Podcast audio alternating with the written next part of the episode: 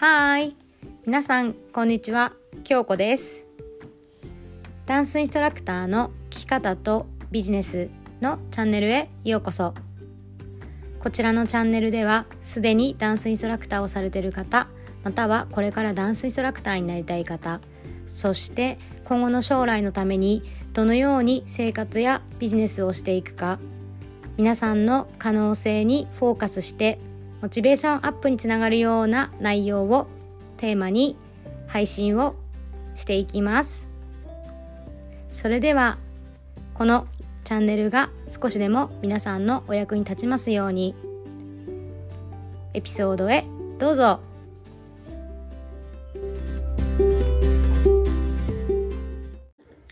やっほー日本の皆さんおはようございます。アメリカの皆さんこんばんは、京子です。はい。えっと、今日のエピソードは、先週のね、エピソードに引き続き、ちょっとつながってきます。で、あの、これは、まあ、ダンスインストラクターの方に限らず、例えばね、えっと、海外に住んでみたいとか、オンラインで仕事がしてみたいとか、あの、時間とか場所とかに縛られないで、こう、今後ね、活動していきたいって方向けにはなるかなと思うんですけど、で、なぜなら、その、私のこの失敗談も含むお話を、あの、参考までにちょっと聞いていただければなと思います。はい。で、あの、えっ、と、私ずっとその、日本にいる時に10年以上、ダンス講師としてね、インストラクターとして、えっ、と、現場で、スタジオを経営したりとか、あと教室開講をたくさんしたり、まあ生徒もね、えっ、と、いてっていう状態で、あの、アメリカに来るときに、えっ、と、閉めて、あとは、あの、他の先生に引き継いでいただいてっていう感じで、あの、そういう流れがありました。で、私がその、アメリカにじゃあ移住が決まったとか、決まる前に、うんと、まずその将来のことを考えたときに、ママになった時とか、まあお母さんになった時、産後どういう風に働いていこうかと思った時に、ダンスすぐ踊れるかなって正直そう思ってたんですよ。で、で、それをね考え始めた時に、またこれがその幼稚園のお仕事、ダンスを教えるっていう仕事にもつながるんだけど、がっつり踊っていくのもそうだけど、ある程度小さいうちはやっぱりこう、日中働いて夜とか、その、まあ夕ご飯のぐらいの時間は自分でその家にいたいなって思いが強かったんですよ。で、なのでその日中にね、ダンスの仕事をするっていう選択と、あとは、あヨガのね、免許を取りに行ったんですよ。ヨガの講師。で、ヨガの講師の、あの、免許も持ってるんですよ。インドネシアに取りに行って、で、そこで、その、当時はね、あ、じゃあヨガもそのオンラインで教えてってとか、合間にヨガを入れて体を整えながらお仕事をしていこうって思ってたんですね。で、ヨガの免許取りました。で、やっぱり、その、ここで伝えたいことが、免許とか資格ってね、日本ってそういう世界じゃないなんか資格が欲しいとかあったらいいんだとか、履歴に書けるからとか、履歴書にね、書けるからとか、何かこう、面接がある時にそれが活かせるからとかっていう文化なんだけど、アメリカってそんなことないのね。ほんと実力社会で、なんか自分を、その、じょ、見せることが上手で表現することも上手な人が結構多くって、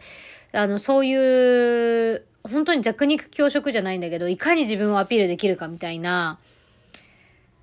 感じの部分があるんですよ、仕事に対してね。うん。で、それを、あの、含め、自分がそのね、今まで私がと取ってきた、こう、過去に取ってきた行動をちょっと見てみると、その時はね、本当に正直その、なんか免許取った方がいいなと思ってたし、ヨガの勉強できればいいし、なんか免許取れて一石二鳥だと思って行ったのね。で、まあ取った。でも、ある程度のね、その知識とか、まあ入って、自分でもこう続けていくことが大切だから、自分ではね、軽くやるけど、やっぱりこう習って、インストラクターになって教えるっていうまでって、なんていうの、やっぱり何回も何回も繰り返しだし、それを教えてるってことをしないと、やっぱどんどんね、忘れてっちゃうの、そういうのって。だからもうなんだ、ただの肩書きであって、ほとんどさ、ヨガのことって自分ではやるよ。だけど人に今教えることをそのヨガの方はしてないから、あの、やろうと思ったらもう一回一からさ、自分でさ、あの、思い出したりとかさ、トレーニングし直しなんだよね。で、だから、それをすぐ使ったかっていうとね、そんなことなくって、なんか、使うタイミングもあったかもしれないんだけど、なんかそこにパッションがね、向いてなかったのよ。やっぱり、取って、取った後すぐに。だから、なんか、ちょっと放置みたいな感じになって、どんどんその、あの、薄れていく、記憶とか感情が薄れていくって感じで使わなかったんですね。で、それが一だ、一、一つね、この私のなんか失敗談っていうか、で、なんでそうなったのかなと思った時に、じゃあ本当にすっごいさ、ヨガがじゃあめちゃくちゃもうパッションがあって教えたくてそれをやりたかったかっていうと、やっぱりそうじゃなかったんだよね。そう。だから、あの、ほん、なんかね、その、なんつうの、これやりたい、あれやりたいって私も結構すごいこれやりたい、あれやりたいいろんなこと始めてきてるんだけど、やっぱり続かないものとか、そんなにパッションなかったって気づくことも多いんですよ。で、だからやっぱりやりたいと思ったら、まあやってみるっていうのがすごい大切なんだけど、うん。その中でも、あの、やっぱり自分のね、パッションあるないっていうのが、あの、ありますよね。だからそれで自分がこう仕事にしていくか仕事にしていかないかとか、自分の、にこう生かしていきたいものとか、なんかそういうものが見えていくかなって思いました。うん。で、今日ね、そう伝えたいのは、あの、産後のね、キャリアの作り方っていうところで、私はそういうその出産前とか、えっ、ー、と、アメリカ移住の前にそういうね、なんか、やってみたんだけど、ちょっと違ったな、みたいな。で、いうのがあったんですよ。で、で、一番、その、この、えっ、ー、と、何回もこのね、あの、ポッドキャストでお伝えしてるんだけど、マインドセットとか、やっぱり思考の、自分の思考の癖みたいなのとか、あとは、こう意識の仕方って見える世界が本当に変わってくるんですよ。で、まあこの話をね、ちょっと深くしちゃうと長くなるから、そのくくる、くくりはそのマインドセットっていうところをっ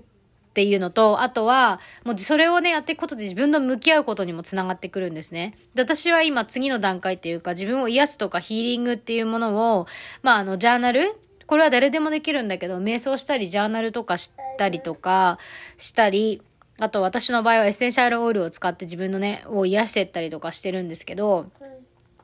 そこが、すごい私は30代に入ってから、それをやってよかったって本当に思ってて、で、これを少しでもその多くの人に知ってもらいたいなって思ってるの。で、なぜかっていうと、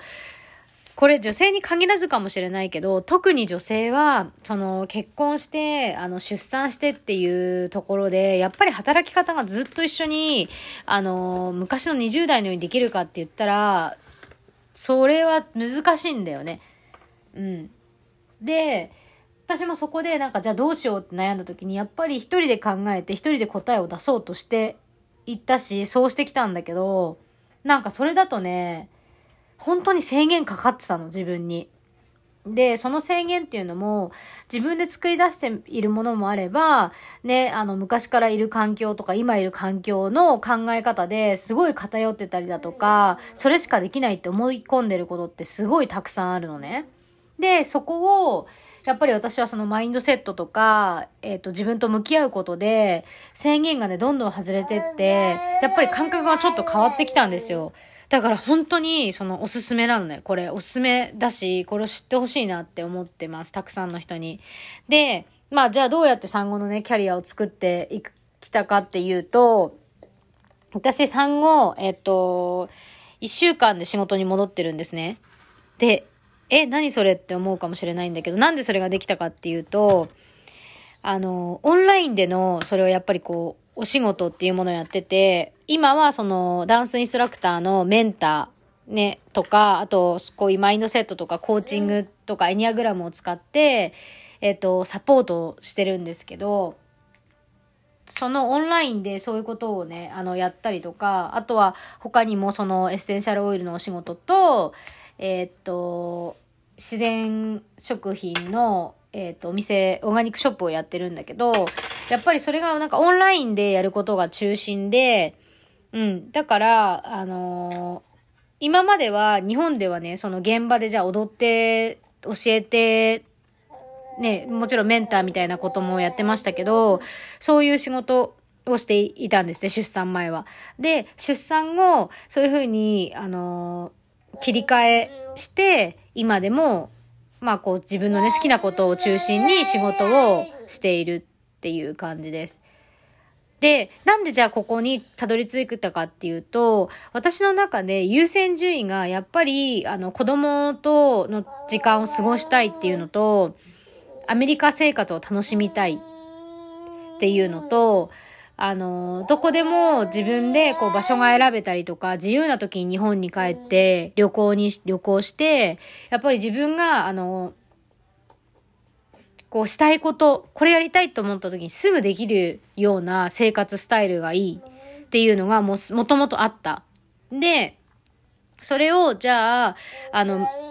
思い出してみると、当時ね、日本からアメリカに来るってなった時に、本当に迷ったんだよね。このままスタジオをつ続けていくのか、それとも誰かに任せてそのままなんか、で、経営するのかとかあったんだけど、私のその形、えっ、と、スタイルのそのなんていうかな。もう形的に自分がこう続けていくっていうことがもう当時難しくなっちゃったっていうのもあったけど、そこから、その時はすごいショックだったりとかね、いろんな葛藤があったんだけど、やっぱり自分のその思い描いてるものがそっちじゃなかったって今はそのはっきり言えるし、で、その時当時ね、やっぱりそういう、自分ともっと向き合うことに時間を割いてたら、もしかしたらその時分かってたのかもしれないけど、なんかその時はね、やっぱりね、すっごいね、仕事に追われて、本当に忙しくって、で、私もね、あのー人から影響を受けて結構動くタイプだから、なんていうのかな、その場にこう、順じてすごいやるのが得意で、やっぱり人の期待にも応えたいっていうのがあって、うん、なんか、すごいね、その時は入り込んで、その中ですごい、あの、いっぱいいろんなことしてきたし、できてたんだけど、うん、もうちょっと自分をね、あの、見つめる時間をね、あの、取る、と、取ってたらもうちょっと変わったのかなって。でも今それができるようになったから、本当にこれがすごいよくって。で、私がその考えるきっかけになったのがちょうどコロナ。で、コロナの時からやっぱりこのオンラインの仕事をしていこうと思って、自分でね、いろいろ調べ始めて、今のそのビジネスコーチ、私のあのビジネスとか、えっ、と、マインドセットとかコーチングをしてくれるのを教えてくれたコーチがいるんですけど、その人に、えっ、と、インスタグラムで出会います。で、私も、えっと、わこんな働き方してみたいなと思って、自己投資して、そのコーチから学んで、今でも、あの、学んでますけど、学びながら自分で、あの、私のこのパッションとかやりたいことをどんどんね、今も形にしてってる。で、アメリカ来てからもそれができたっていうのは、やっぱり、あの、もちろん不安とか葛藤っていうのはあるんだけど、ね、セルフコーチングしたりとか、あの、グループコーチング受けたりだとか、マインドセットを常にね、本当にやっているからっていうのもあります。で、マインドセットって、じゃあ一回習ったらそれで終わりかっていうとそうじゃなくって、本当にこう、ちょっと、あ、不安だなとか、葛藤だなって、あって自分が思ってる思考とか、なんかその違和感あるなとかっていうことにまず気づくことから練習なんですよ。で、それを私もまあ2年以上ね、やってきて、いろいろ、あの自分で見つめてきて、この間もすっごい大きな気づきがあったんですね。で、それはまたね、別のポッドキャストでお話しするんだけど、うん、そう、だから産後のね、あのキャリアの作り方っていうところで、もしかしたらずっとダンスを続けていきたいくて、自分の教室を大きくしたいっていう方もいると思うのね。で、それも、あのありだと思う。で、私はそういう、えっ、と、方には、幼稚園のね、ダンス業務っていうお仕事をお伝えしたりとか、あとは、あの、オンラインでも、ダンスプラスアルファ、自分のね、好きなこととかパッションを形にしてって、それをどうにか、まあ、現場でもちろんやるのもそうなんだけど、プラスオンラインで、あの、進めていくっていうね、働き方をお伝えしています。で、なんで私オンラインとオフライン両方やるかっていうと、今、やっぱりこの世の中もね、わかんないじゃない。まあ、この世の中じゃなくても先のことって誰もわかんないし、自分でもわかんないのよ。でも、私が言えることっていうのは、自分のビジョンはやっぱり自分で描きたいし、作りたいじゃない？自分のライフを、ライフスタイルを。だから、あの、見えないよ。全く先が見えるかとか、そのなんか、見据えてっていうのはあるけど、こういう風になりそうだからこういう準備をしようとかっていうのは自分なりにね、あるけども、やっぱりこうやりたいことをその自分でクリエイト作っていく、うん、っていうところ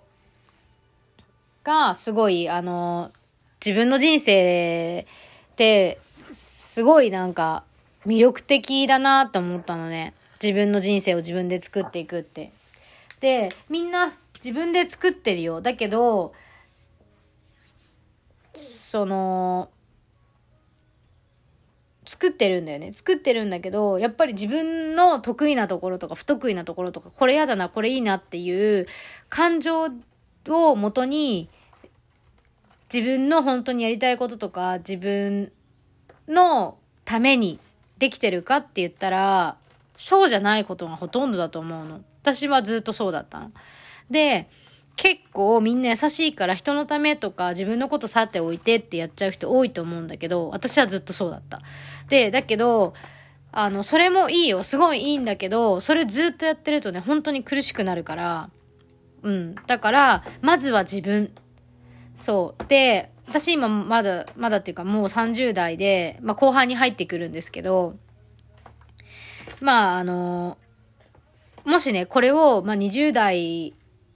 って聞いていらっしゃる方、で、30代の方とかは多分だんだんその、私の同じような感覚だと思うんでわかると思うんですよ。で、40代入ってからも、まだまだその、自分のなんとか人生の学びみたいなところとか、こう大きくね、こう何かに刺激を受けて、はって気づく瞬間って結構多いんだけど、それって、あの、サインでもあって、今だって思ってなかなかね、そう踏み、一歩踏み出すっていうのって、とっても勇気がいることで、うん。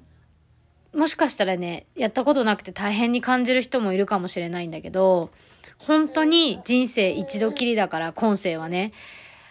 自分の、あの、わがままにじゃないけど、自分のやりたいように本当にクリエイトしてっていいと思う。で、私これすっごい大きな声で言いたいの。で、なぜなら、やっぱりその、あのお母さんを見てていろいろ気づきがあったりだとか、私も最近、やっぱりね、その人と、人のその死と死、あのこう、死、死と向き合うことがあって、で、そこで、ああって、あの、気づくこととか、自分がこう、やっぱり自分ってこうだなって、本当にこうしていきたいんだなっていう確認とかね。あとは、あの、過去の自分からのこうメッセージを受け取って、あーって思うことがあった。ですね。うん。うん、なので、あの、ちょっと話がそれちゃったけど、産後のね、こう、じゃあどうしていこうっていうこととか、あとは今後ね、将来的に、どういうふうに自分のね、こう、ビジョン、夢とか、あとキャリアを作っていこうとか、お仕事していきたいな。で、ちなみに、そのライフスタイルが安定してないと、お仕事、キャリアも安定しないです。仕事だけ頑張ってって、もういいんだよ。いいんだけど、結局だって帰ってきて安心できる場所って、例えば家とか、誰かパートナーとかね、なんか例えば自分で何かしてる瞬間とか、やっぱりそこの安定がない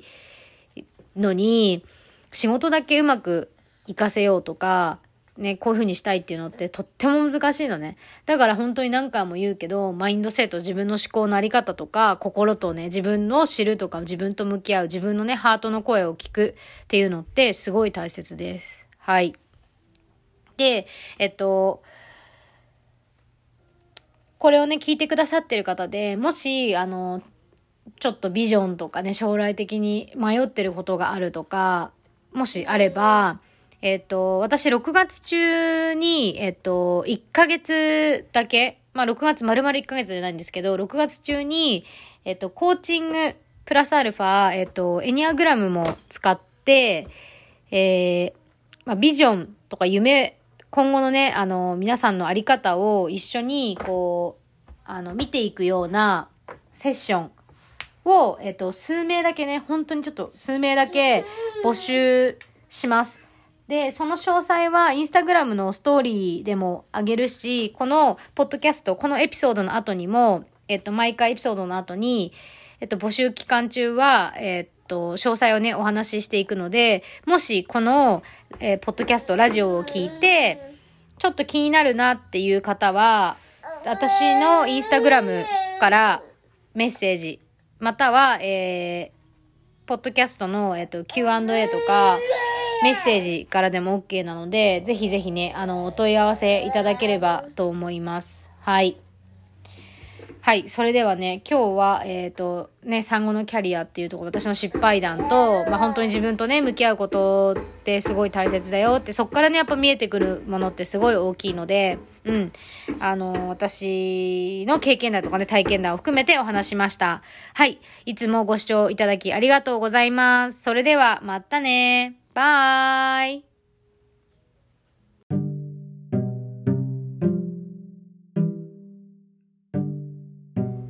本日もご視聴いただきありがとうございました。こちらのラジオがいいねと思ったら、いいねボタンと、またご感想、